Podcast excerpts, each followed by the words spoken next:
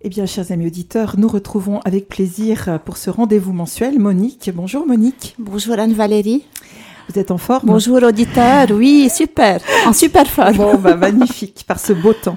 Alors, vous allez nous traiter d'un nouveau sujet de psychologie. Je vous laisse le présenter à nos auditeurs. Alors, aujourd'hui, je vais parler de notre fatigue, de nos craintes, de nos angoisses et la place de Dieu dans tout ça. Ah, bon. Comme Dieu est partout. Heureusement que Dieu est là, au milieu de tout ça. Amen.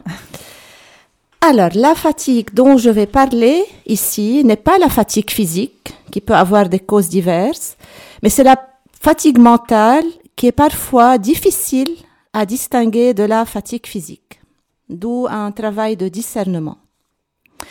Comment se fait-il qu'on rencontre de plus en plus dans le monde actuel des gens apathiques, indifférents ou manquant d'enthousiasme pourquoi entend-on si souvent cette plainte ⁇ Je suis fatigué de la vie ?⁇ À cela, nous avons deux explications possibles.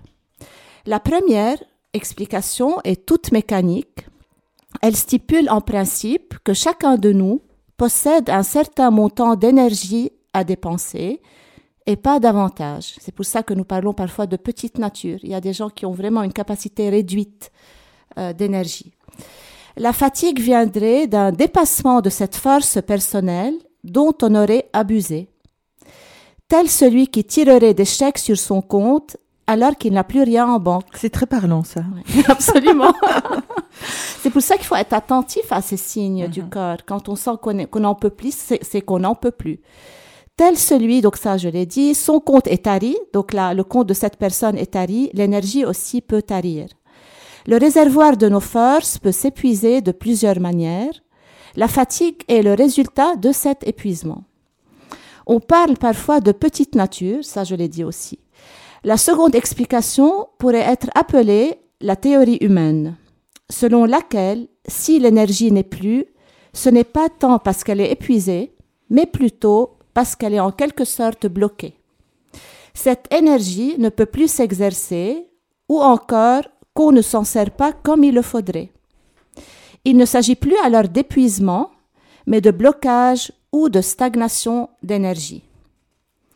Il arrive aussi très souvent que ce soit l'esprit qui rend le corps fatigué. Je m'explique.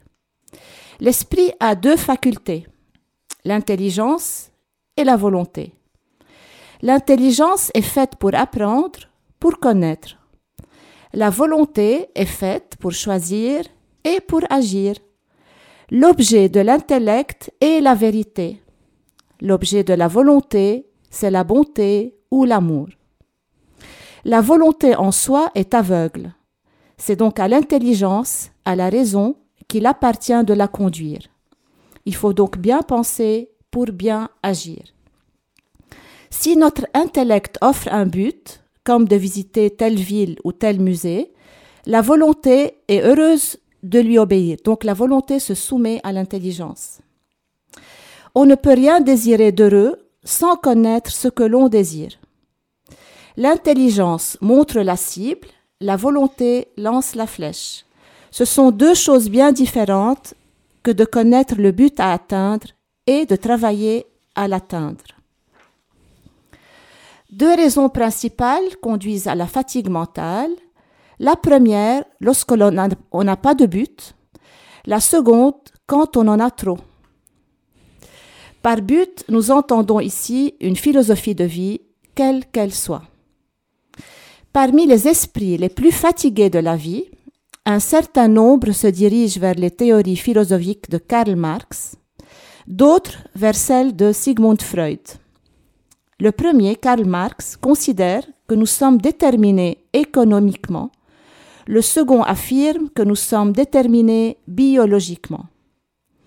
En dépit de tous les discours que l'on entend sur la liberté, la vérité est que beaucoup de gens ne savent pas trop quoi faire de leur liberté. Ce pourquoi sans doute ils la remettent si volontiers à un dictateur, par exemple, comme nous le demande le marxisme, ou se trouve prêt à nier la responsabilité personnelle de la faute en l'attribuant à l'inconscient selon les suggestions du psychanalyste Sigmund Freud. J'en ai parlé dans des émissions précédentes euh, de ces théories-là. Comment, dans ces conditions, ferait-on le moindre effort pour échapper au fatalisme et même au désespoir, si nous sommes déterminés? Imaginons le danger qu'il y aurait si, dans un collège, les professeurs enseignent aux étudiants qu'ils ne sont pas libres, qu'ils sont déterminés économiquement, biologiquement ou socialement. Donc il n'y aura plus de place pour la responsabilité. Une seconde raison de lassitude réside dans le très grand nombre de buts. Les gens sont souvent incapables par eux-mêmes de trouver ou de choisir la philosophie à laquelle il leur faut obéir. À telle époque, ils seront réactionnaires, à telle autre, ils deviendront libéraux. On peut passer de l'idéalisme au matérialisme selon le dernier livre lu ou le dernier discours entendu. Si un individu parti pour aller en Angleterre changerait de direction toutes les heures, Bruxelles, puis Paris, puis Genève, où aboutirait-il? Dans la Manche. Noyé. Quelque chose de ce genre arrive à tous ceux qui s'épuisent à chercher sans cesse un but qui leur soit permanent, un but qui éclaire leur vie. Leur esprit est inquiet, tendu, écrasé sous le poids de l'ennui. À quoi bon vivre sans raison de vivre? Et quelle grosse dépense d'énergie sans raison et sans but? Trois moyens s'offrent à nous pour éviter ce genre de fatigue et éviter le vide existentiel. Un, c'est d'avoir une idée motrice, qui est en même temps une idée directrice, qui va nous permettre de nous diriger selon le but qu'on s'est fixé. Deux, renforcer sa volonté. Trois, s'appuyer sur une force qui nous dépasse ou nous surpasse. Donc, un, avoir déjà une idée motrice, un but, un objectif. Deux, c'est renforcer sa volonté. Trois, c'est s'appuyer sur une force qui nous dépasse ou surpasse, puisque nos forces peuvent s'épuiser. L'idée motrice, on prend un exemple. Un professeur anglais de psychiatrie eut affaire un jour à trois athlètes qui pouvaient soulever chacun en moyenne des poids de 45 kilos. Ce professeur, les ayant hypnotisés, leur affirma qu'ils étaient encore plus forts qu'ils ne le croyaient. Ils soulevèrent alors près de la moitié du poids en plus. Les hypnotisant de nouveau, le docteur leur affirma qu'ils étaient devenus des êtres faibles. Aucun des trois hommes ne put soulever alors plus du cinquième du poids initial. Nous sommes en droit de conclure que l'idée de faiblesse entraîne l'homme à la faiblesse.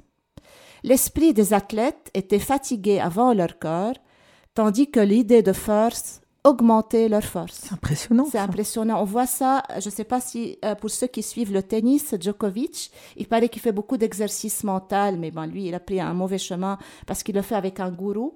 Mais il est conditionné à l'idée qu'il va gagner. D'accord. Et à chaque fois, il remporte la coupe. C'est impressionnant. Donc là, dans vous avez déjà abordé ce thème de l'hypnose, mais donc le, le thérapeute s'adresse à l'inconscient de la personne?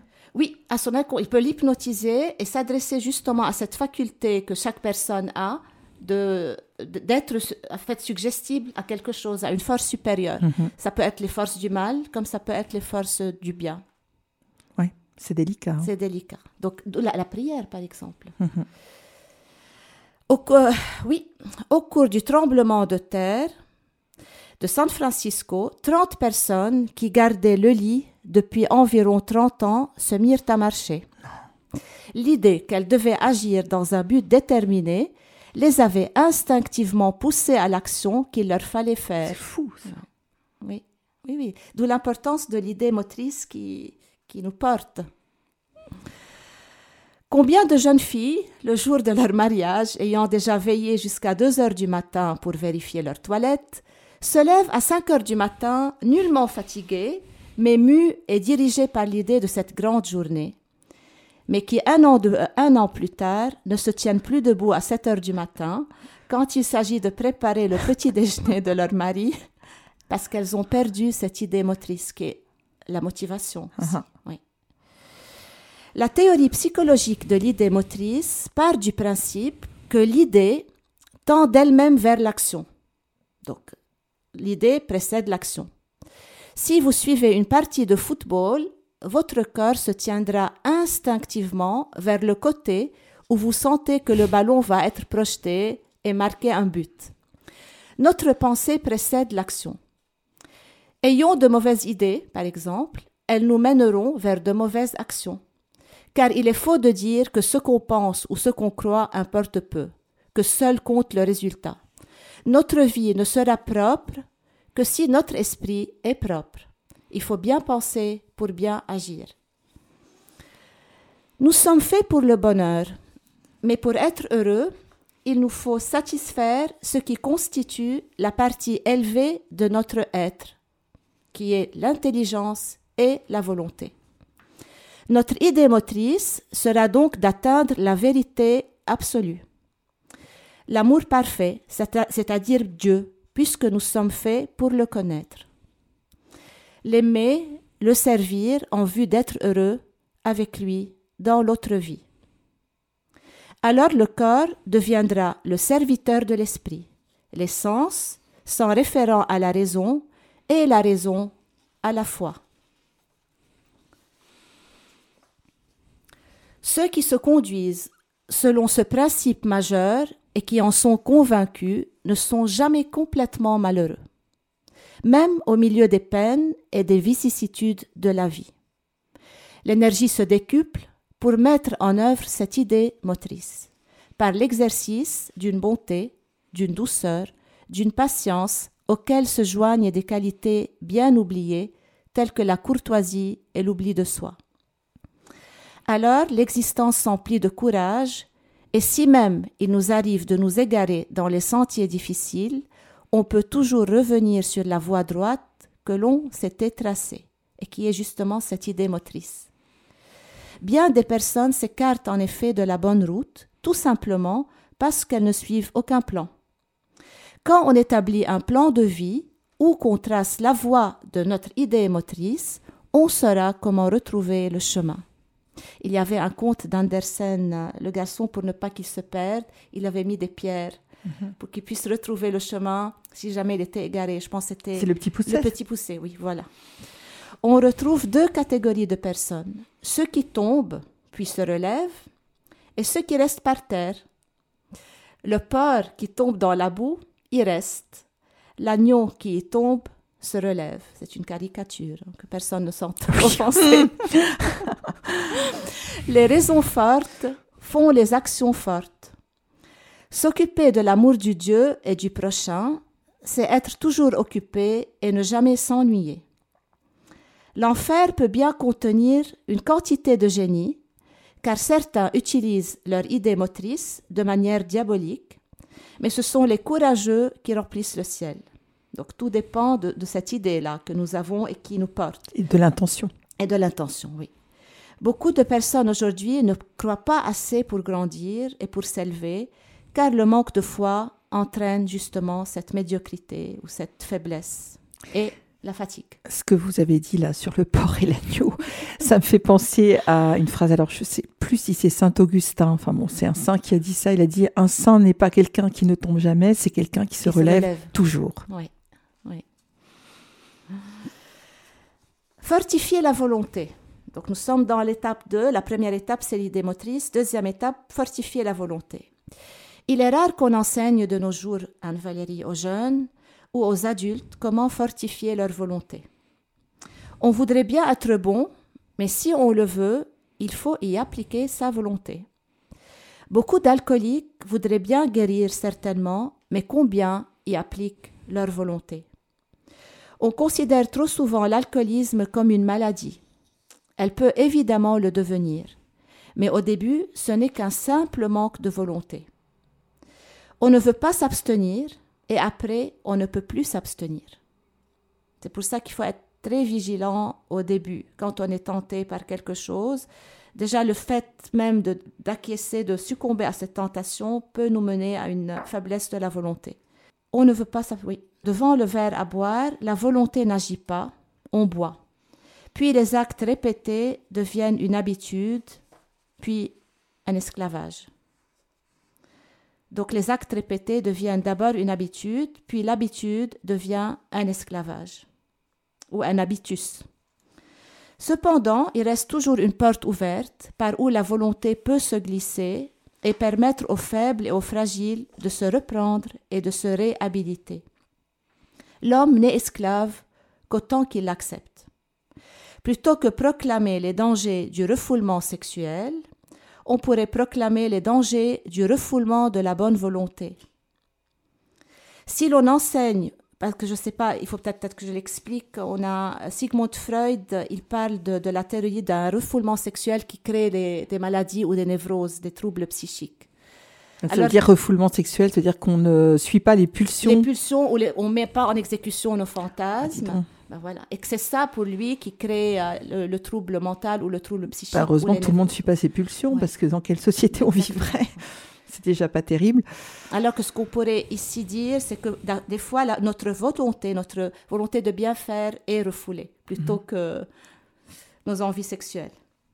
Si l'on enseigne ou suggère aux hommes qu'ils ne sont que des machines ou des animaux, ils perdront peu à peu ce sens intérieur du vouloir qui doit les porter à devenir meilleurs. Et c'est ce qui se passe actuellement. À force d'abêtir les gens par les écrans, ils oublient qu'ils sont des humains. Mhm. Le caractère se forme comme se forme une statue sous le ciseau du sculpteur. Il faut frapper sur l'égoïsme pour mettre en valeur la maîtrise de soi. C'est alors seulement que le caractère commence à ressortir. Trop de gens croient qu'on peut tout acquérir sans effort, surtout à l'ère du numérique, qui nous donne un accès à tout. Comment gagner de l'argent sans travailler, ou comment jouer du piano sans lire les notes, sur quel bouton faut-il appuyer, et certains croient qu'on peut tout acquérir tout simplement. S'il arrive que quelqu'un nous offre son aide un jour et que nous ne nous en servions pas, pourquoi nous aiderait-il une seconde fois? Il en est ainsi avec Dieu, nous dit euh, l'évêque Fulton Sheen. Pourquoi Dieu nous accorderait-il de nouvelles grâces si nous ne nous sommes pas servis d'abord de celles qu'il nous a accordées? Nous ne recevons de nouvelles forces qu'à condition d'utiliser celles que nous avons déjà. Nous essayons d'échapper à l'effort intellectuel en nous bornant à lire des magazines ou à passer du temps sur les écrans sans nous rendre compte que notre puissance de pensée nos facultés de jugement se perdent peu à peu. Tout ce qui n'est pas exercé meurt. Le journaliste américain Bernard Shaw disait Nous parlons la même langue que Shakespeare, mais nous nous exprimons comme des pigeons. en anglais, ça doit être bien cette phrase. Le cerveau doit prendre de l'exercice comme les muscles qui s'atrophient par manque d'exercice.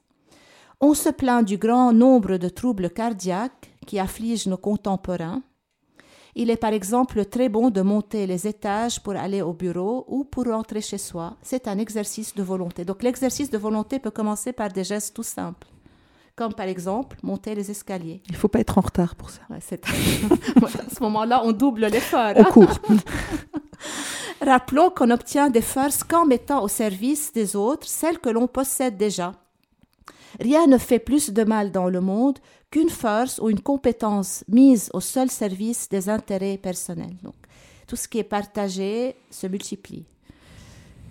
Le recours à une force supérieure, maintenant nous sommes dans l'étape 3, exercer sa volonté est bien, mais nous aurions tort de croire que nous pouvons tout faire par la simple volonté.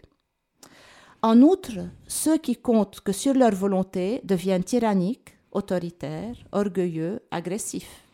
Il faut à la volonté humaine quelque chose sur quoi s'appuyer. Vous aviez parlé de, tout à l'heure de l'intention mhm. qui précède l'idée motrice. Le mal profond de l'athéisme, c'est que l'air qu'il aspire est celui-là même qu'il a rejeté. Nous avons donc besoin d'une autre force ou puiser en dehors de notre volonté propre. Notre organisme a constamment besoin pour vivre d'un contact avec ce qui l'environne et qui n'est pas lui. Notre nourriture vient des bêtes et des plantes. Nous avons besoin d'air pour nos poumons, de lumière pour nos yeux. Notre cerveau naissant n'est qu'une sorte de tableau noir sur lequel rien n'est encore inscrit. C'est le cas du bébé qui né un peu comme ça. Peu à peu, nos cinq sens y projettent un matériel dont notre intellect. Tel un suprême rayon X fait ressortir des idées, des idées que nous transformons en jugement et en procédés de raisonnement. Bref, l'homme ne grandit pas tant par ses propres forces que par l'assimilation qu'il fait des forces qui lui sont extérieures. C'est comme le bébé, il reçoit l'éducation, l'amour, l'affection, la nourriture euh, des parents, de la mère, et c'est ça qui va lui permettre de croître, de bien grandir. Notre esprit est aussi constamment en rapport avec un monde spirituel qui le dépasse, qui est plus grand que lui, et dont il doit tirer profit. C'est au puits qu'il faut rassembler et non à la citerne. Ça, c'est une expression de, de l'évêque Chine. Notre intelligence et notre volonté ont besoin de coopérer avec l'éternelle puissance de Dieu. Quand celle-ci pénètre dans notre intelligence, elle devient foi. Quand elle pénètre dans notre volonté, elle devient force. L'énergie divine de la vérité et de l'amour n'a pas son origine en nous, mais elle peut s'y plonger. Elle peut se plonger en nous. Moi, je pense à la parole de Saint Paul, c'est quand je suis faible que je suis fort. Oui, oui, par celui qui me fortifie. Voilà, par celui qui me fortifie. Mm. Tout comme nous entrons en contact avec l'atmosphère que nous ne pouvons ni voir ni goûter par notre seule respiration, ainsi établissons-nous un commerce avec la source divine de toute puissance par la prière et par les sept canaux que Dieu lui-même offre à nos propres forces humaines. Quand on, unit sa volonté à cette énergie suprême, le caractère s'emplit d'une paix intérieure profonde et s'exprime au dehors en parfaite harmonie. Voilà justement Anne-Valérie, je cite, Je puis tout en celui qui me fortifie. Comme on rencontre peu d'enthousiasme et d'apathie dans notre monde actuel, que sont devenus les grands héros de l'histoire, les saints, les martyrs, avec leur grande volonté Seule la restauration de notre foi en Dieu secourra l'apathie et ce goût de la facilité qui nous rendent indifférents aux injustices internationales, par exemple. Et l'ère du numérique contribue à nous abêtir plutôt qu'à nous renseigner. La foi du communisme est basée sur la haine. Sa philosophie de vie repose sur le principe de la confiscation. Nous ne le vaincrons que par une autre foi, la foi en Dieu et dans la loi morale qu'il nous a dictée. C'est cela qui produit un corps saint dans un esprit saint. Parlons maintenant des craintes et des angoisses. Donc j'ai parlé de la fatigue et maintenant je vous parlerai des craintes et des angoisses. Qu'est-ce que la crainte? Que sont au juste ces, ces anxiétés qui ravagent tant de personnes de nos jours? La crainte est l'émotion qui s'élève en nous quand un danger menace quelqu'un ou quelque chose que nous aimons. Notre réputation, notre fortune, nos enfants, notre existence, etc. La liste de nos craintes pourrait être la liste de nos amours. Plus on aime quelque chose et plus on craint de perdre cette chose. Aimer, c'est être attiré par un objet. Craindre, c'est fuir l'objet. C'est fuir devant un mal à venir qui dépasse tellement nos propres forces que nous ne pouvons le supporter. Voici quelques-uns des effets de la crainte ou de l'angoisse sur notre ego. La paresse, le jeu, l'hypochondrie, le mensonge, la timidité et la fanfaronnade. La paresse est un des premiers effets sur la crainte. Certains individus aiment à tel point leur confort et leurs aises qu'ils craignent tout travail. le jeu est un des effets de l'angoisse le joueur habituel est atteint d'une frayeur plus ou moins consciente des difficultés de l'existence, spécialement de la pauvreté, surtout s'il a eu une expérience de pauvreté dans sa propre famille. Aussi se jette-t-il dans un monde de rêves et de fantaisie où il croit toujours qu'il va devenir soudainement riche, les joueurs de loto, et les joueurs de cartes. Il se voit devant une immense fortune qui lui permettra de vaincre tous ses ennuis et de dominer son entourage par l'argent qu'il va gagner. Et tout l'argent qu'il investit le rend plus pauvre qu'il n'était. Oui, exactement. Oui. Il perd tout. Parce qu'en fait, le démon qui nous tente, il nous donne quelque chose, puis il nous retire mhm. beaucoup d'autres choses. Il nous retire ce qu'il nous a donné, en fait. L'hypochondrie, parlons-en. Il y a des gens qui s'imaginent malades de crainte qu'on leur demande d'accomplir telle ou telle tâche dont ils se prétendent parfaitement capables. Ils vous diront par exemple Si je n'étais pas malade, j'aurais certainement aidé dans ceci ou cela. Si je n'avais pas ces affreuses crampes ou ce rhumatisme, je ferais ceci ou cela. Donc c'est une fuite en fait. C'est une fuite l'hypochondrie, oui, devant des responsabilités. C'est des fois aussi en lien avec une sorte de complexe d'infériorité qui fait croire qu'on n'est pas apte à faire quelque chose. Ah, ah, c'est intéressant. Le mensonge est aussi une preuve de crainte, voire d'angoisse. Tel homme qui se sent en état d'infériorité prendra le parti de mentir de peur que les autres s'aperçoivent de ses faiblesses ou de ses ignorances ou par peur d'être puni. Le fait d'être timide, d'avoir honte, provient fréquemment d'une angoisse qui pousse les hommes à des hardiesses ou des fanfaronnades dépassant de beaucoup leur véritable caractère. Ces timides cachent souvent des peureux qui préfèrent passer pour indifférents ou hostiles aux autres par crainte qu'on ne s'adresse à eux. Donc ils se font tout petits pour ne pas qu'on s'adresse à eux. Ou ils se cachent, ou ils sont dans un coin. Le sentiment de peur, quand il est bien dosé, normalement, a pour but de nous protéger d'une menace. Donc Dieu nous a créé la peur, en fait, pour que nous puissions nous protéger, parce que sans sentiment de peur, euh, c'est terrible. Les craintes normales se rapportent à un objet extérieur, comme l'explosion, la peur d'une explosion d'une bombe, par exemple. Les craintes anormales viennent plutôt de l'intérieur. L'angoisse de ce qui peut tomber sur soi est normale. L'angoisse anormale, qui est très répandue dans notre monde moderne, et la peur de quelque chose qui réside ou qui survient en soi. Considérons un instant cet intérieur de nos esprits. La partie haute est le moi conscient qui, dans la société, garde les apparences et semble généralement satisfait. La partie intérieure, elle, est différente. Elle ressemble à un nid de vipère, toujours prête à relever la tête pour atteindre la partie haute de l'esprit. Je ne sais pas si vous avez lu Lady Macbeth. C'est un roman. Lady Macbeth encourage son mari à tuer le roi Duncan pendant son sommeil afin de s'emparer de la couronne et devenir roi à son tour. Donc elle lui suggère cette idée. Après le meurtre, elle affirme, je cite, Les actes ne doivent pas être réfléchis. En d'autres termes, ne pensez pas à votre faute, supprimez-la plutôt. Puis après l'assassinat de ses valets et les mains toutes rouges encore de leur sang, elle dit à Macbeth Mes mains sont de la même couleur que les vôtres, mais un peu d'eau nous lavera les deux. Quelle horreur Pour elle, le crime n'existe pas, il suffit pour le supprimer de se laver des conséquences extérieures. Ah, si elle avait vécu de nos jours, elle serait allée trouver un psychanalyste pour qu'il la débarrasse de son complexe de culpabilité et ce dernier aurait peut-être essayé de la convaincre qu'elle a tué pour la bonne cause et qu'il n'y aurait pas de faute à endosser dans ce cas-là. Peut-être, je dis, ça c'est un peu exagéré, mais, mais j'ai déjà vu ça. Donc des gens qui, qui, suppriment le sentiment de culpabilité alors qu'il est légitime. Mhm. Mais on ne fait pas taire aussi facilement la conscience. Même dans son sommeil, celle de Lady Macbeth reste éveillée. Elle voit toujours du sang sur les mains, ou tout au moins croit-elle en avoir, à tel point que tous les parfums d'Arabie qu'elle a employés ne parviennent pas à les nettoyer.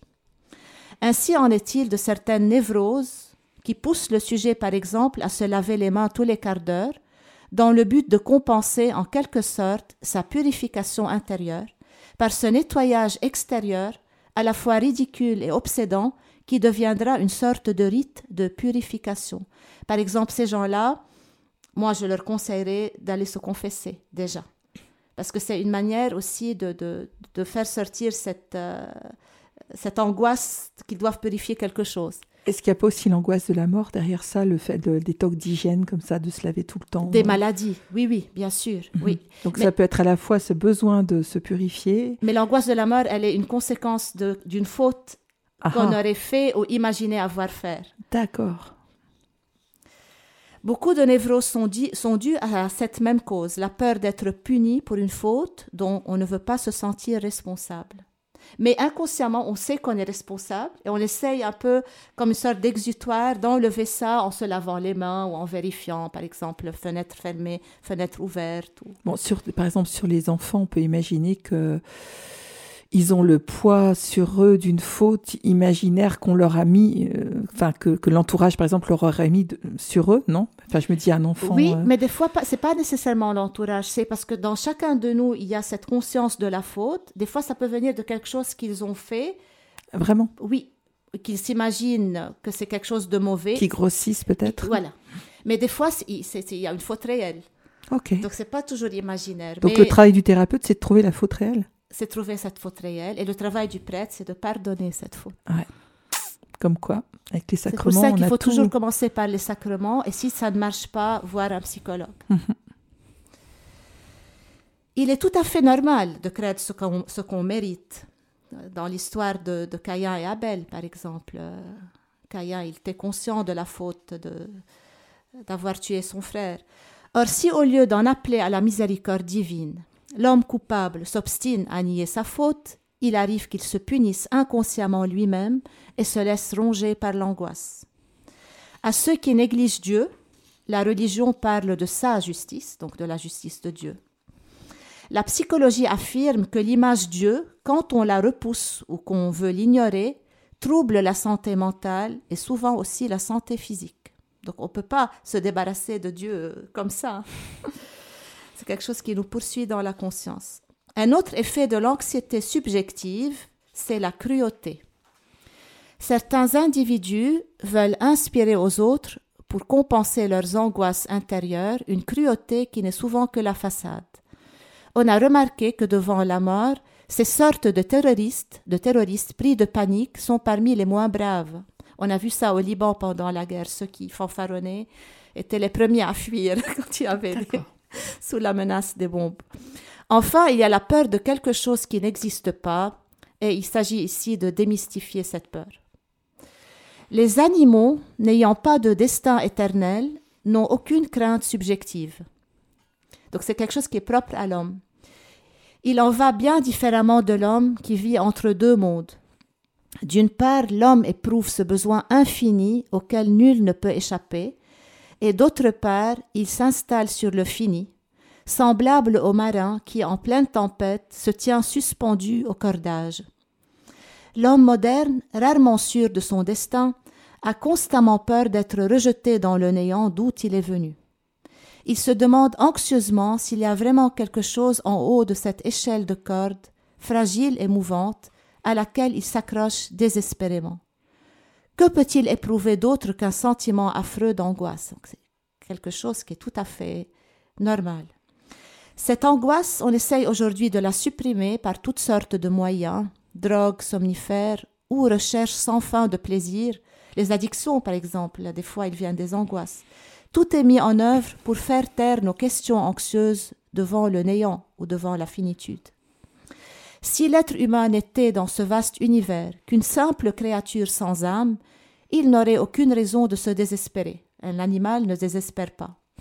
Il faut qu'il y ait justement l'éternité pour aboutir à ce fait, l'angoisse d'un homme. Nos peurs sont très souvent mal dirigées. Jadis l'homme craignait Dieu, aujourd'hui il craint ses semblables. Or si le côté négatif de la crainte est l'angoisse, son côté positif est le désir. Dès que l'homme se tourne vers Dieu, ses craintes se changent en désir et il trouve enfin la sérénité. Alors on va faire une petite pause musicale avec Saint-Claude la Colombière dont c'est la fête aujourd'hui et on va écouter son acte d'abandon et on vous retrouve juste après ça.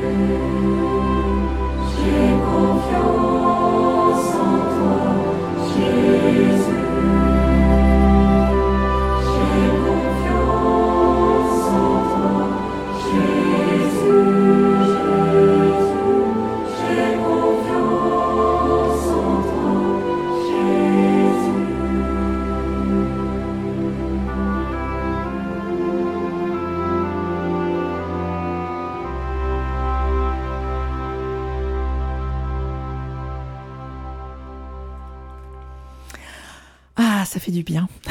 Prière d'abandon, n'est-ce pas Monique Au milieu de nos craintes, de Ah, nos angoisses. Saint-Claude de Colombière, priez pour nous. Voilà.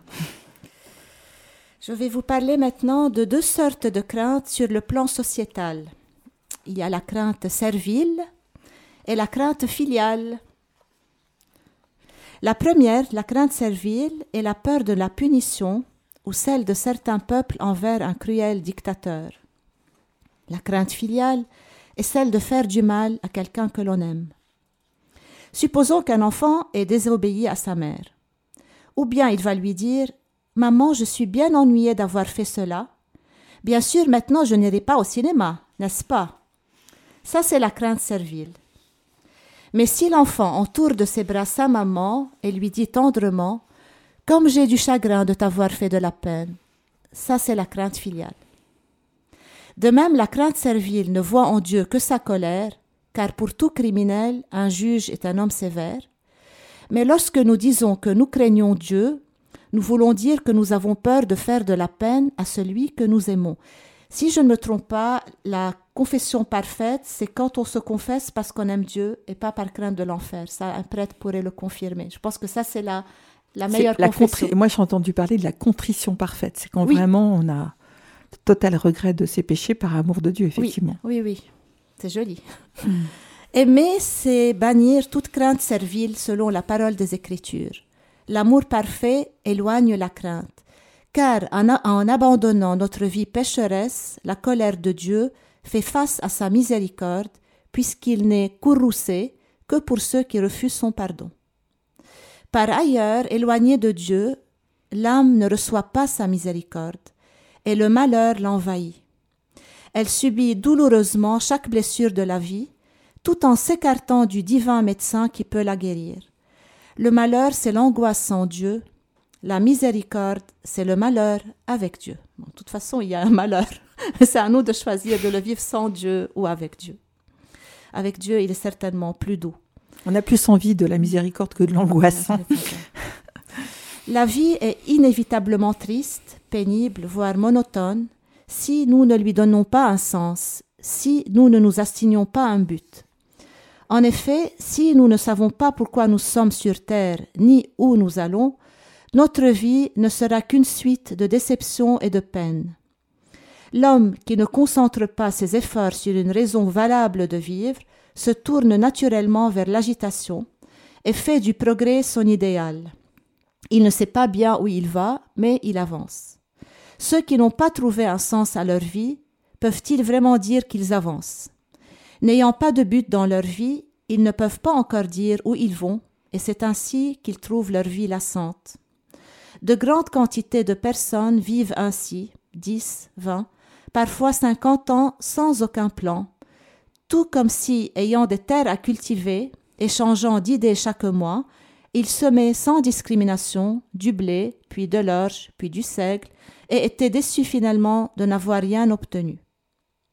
Combien vivent leur existence entière sans souci de connaître ce qu'ils sont, ce qu'ils font ici-bas et où ils vont aller ensuite? Or, quand l'esprit ne distingue plus le sens de sa vie, il perd toute son énergie devant l'effort à faire pour l'atteindre. Comme un voyageur visitant une grande ville, si l'intérêt qu'il prenait à voir ses monuments vient à décliner, ses forces déclineront aussi. C'est ainsi que beaucoup de personnes, ne voyant pas leur cible, c'est-à-dire la connaissance des vraies fins de leur existence, perdent l'intérêt de lancer leurs flèches et pour justifier leur attitude déclarent que leur volonté n'est pas libre. L'homme sans but se lasse en effet de la vie. Supposons une chaudière qui n'obéirait plus aux lois que lui a fixées son inventeur. Elle pourra fort bien exploser ou cesser de fonctionner. Que les hommes aient en main une bombe atomique sans que leur esprit soit en même temps dirigé par une morale de vie, ils pourront déclencher la plus terrible des guerres atomiques. Une société qui a perdu de vue les buts de son destin, ces buts précis qui sont dictés par la raison et par la loi morale, ne peut que devenir chaotique, perpétuellement angoissée, prête à tous les bouleversements et se mettant sous n'importe quelle autorité, même celle du diable. L'esprit révolutionnaire ou réactionnaire d'aujourd'hui est né de ce manque de but assigné à l'existence. Prenons cet exemple. On plaça un jour pour certaines expériences plusieurs chiens en deux cages séparées. À l'intérieur de l'une d'elles, des chiens porteurs de puces, dans l'autre, des chiens indemnes, donc sans puces. On s'aperçut bientôt que les premiers étaient beaucoup plus tranquilles, et cela parce qu'ils avaient quelque chose à faire. À se gratter, à manger leurs puces. Les autres aboyaient, s'agitaient, créaient mille désagréments à leurs gardiens. On en conclut que l'économie physiologique se dirige naturellement vers le travail, vers une dépense d'énergie. Chez les chiens indemnes, l'agitation inutile servait de régulateur à maintenir l'organisme en équilibre. Donc on n'est pas né pour rester statique ou apathique. Donc si on s'ennuie, euh, on peut se mettre quelques puces à l'oreille. Considérons les choses de plus haut, après les chiens. Les forces de l'individu tendent vers une dépense d'énergie en vue d'un but général déterminé. Si ce but lui manque, il vit dans une inquiétude, une agitation permanente. On a toujours observé que ce sont les riches qui s'ennuient et qui dépriment. Les moins privilégiés de la fortune n'ont pas le temps. On voit dans les pays pauvres, ils n'ont pas le, il n'y a pas de dépression. Il n'y a presque pas. C'est certain. Même dans la misère la plus affreuse. Il y aurait moins de troubles psychiques dans les milieux pauvres que dans les milieux industrialisés. On remarque aussi une meilleure espérance de vie chez ceux qui ont un but à réaliser, même à un âge avancé. Donc du moment où la personne a encore quelques objectifs à réaliser, cela la porte à vivre plus longtemps. Un poète, je ne connais pas son nom, écrivit un jour, je cite, Ce n'est pas en, en mourant qu'on perd la vie, la vie se perd en se traînant, minute par minute, jour après jour, de ces mille manières presque invisibles dont nous ne nous soucions pas. Ceux qui traînent ainsi une existence médiocre se déclarent frustrés, alors que tout au contraire, ce sont eux qui ont frustré leur vie. Ils se trouvent des excuses, se plaignent de n'être pas aimés. En vérité, ils s'ennuient parce que eux n'aiment pas, parce qu'ils ont refusé d'aimer. Mais si la vie sans but ne mérite pas d'être vécue, dès qu'elle en a un, elle devient passionnante. Ce que nous appelons le but ultime de la vie dépasse tous les buts immédiats, comme celui de se choisir une profession. Il survit à tous les projets temporaires.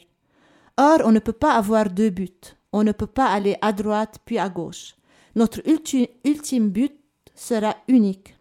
Ce sera l'immense force motrice qui fournira son puissant courant à toutes les tâches particulières de notre existence. Pour un, chrétien, le but ultime, c'est la sainteté. Mm-hmm. Pour découvrir le vrai but à atteindre, considérons la nature même de l'homme. Il existe jusqu'à un certain point, tout comme existe le reste de la création, comme la pierre, l'oxygène, le sable. Il a aussi la vie, comme les fleurs et les arbres qui grandissent et se reproduisent. Tel l'animal, il a des sens qui lui permettent d'entrer en contact avec le milieu extérieur depuis sa nourriture qu'il peut toucher jusqu'aux étoiles qui lui sont inaccessibles. Mais l'homme n'est pas la somme de tout cela.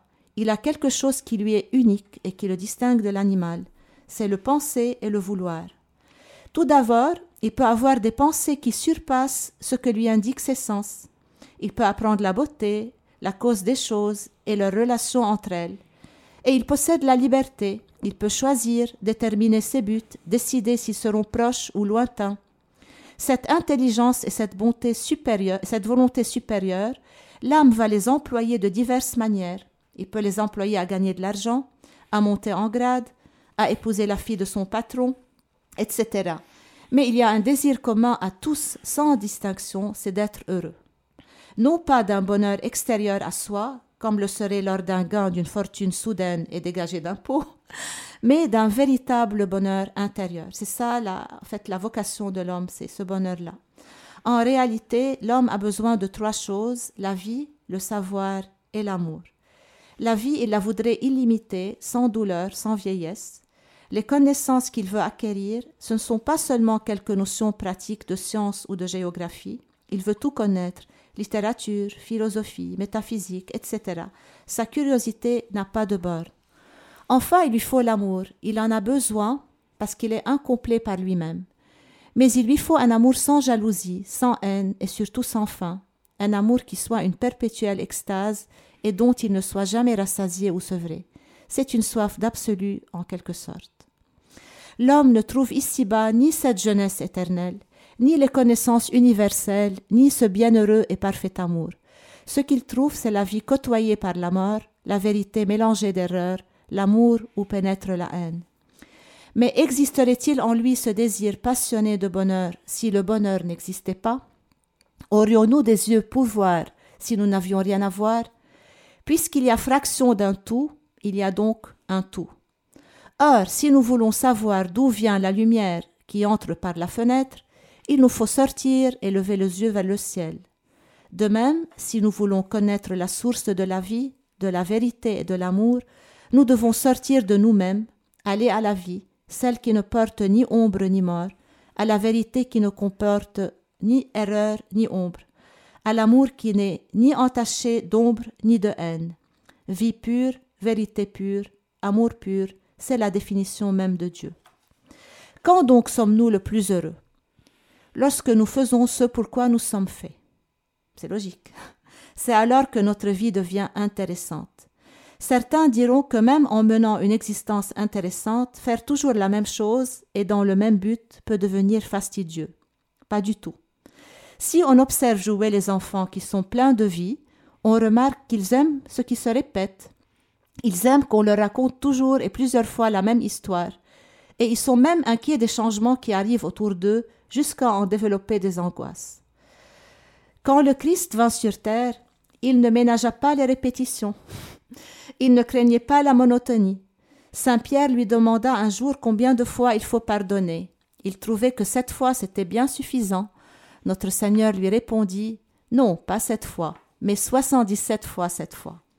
Et songeons aux longues monotonies de l'existence de notre Seigneur sur terre, à ses trente années d'obéissance, à ses prières répétées. Dieu est la vie même. Il nous a légué l'émouvant privilège d'une renaissance dont il a fait la condition de notre entrée dans le royaume des cieux.